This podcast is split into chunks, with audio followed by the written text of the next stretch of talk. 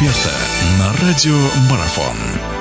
Э, друзья, продолжается наш эфир. Мы вновь говорим о спорте, говорим вновь о футзале, о мини-футболе, кому как угодно выбирайте. У нас продолжается первенство нашей мужской суперлиги. С каждым туром становится все интереснее и интереснее.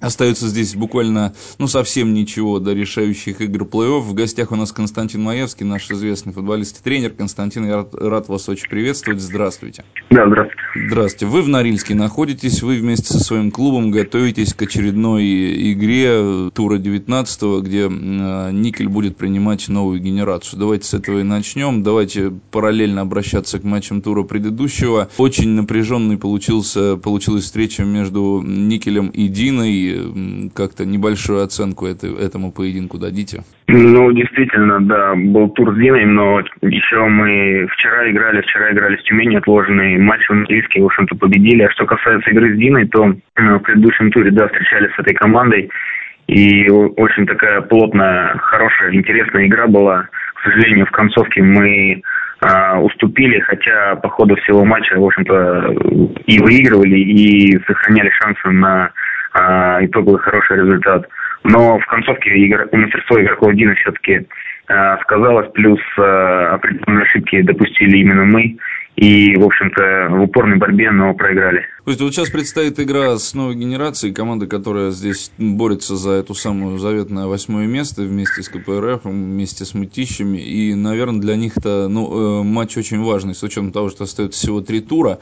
Другое дело, что все об этом говорят, с кем мы только не разговаривали в течение сезона, что с Никелем действительно очень трудно играть на их паркете. Как готовитесь к этой игре, чего от нее ожидаете, и, наверное, действительно, ну, генерация будет сверхмотивирована? Ну, наверное, потому что, конечно, для них это очень важная игра, наверное, в отличие от нас.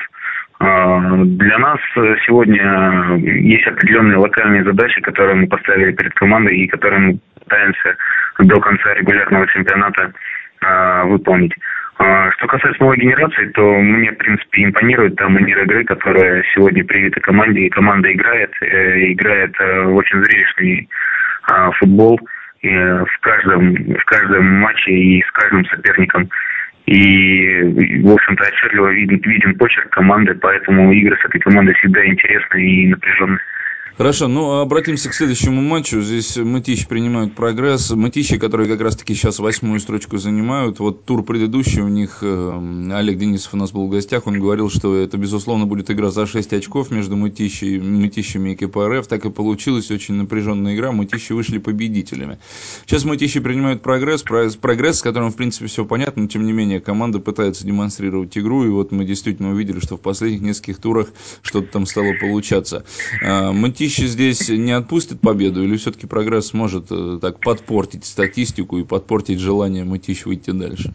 Ну, вообще, лично мое мнение, э, что, конечно, э, я считаю, что Мытищи именно будет той командой, которая выиграет конкуренцию и попадет в плей-офф.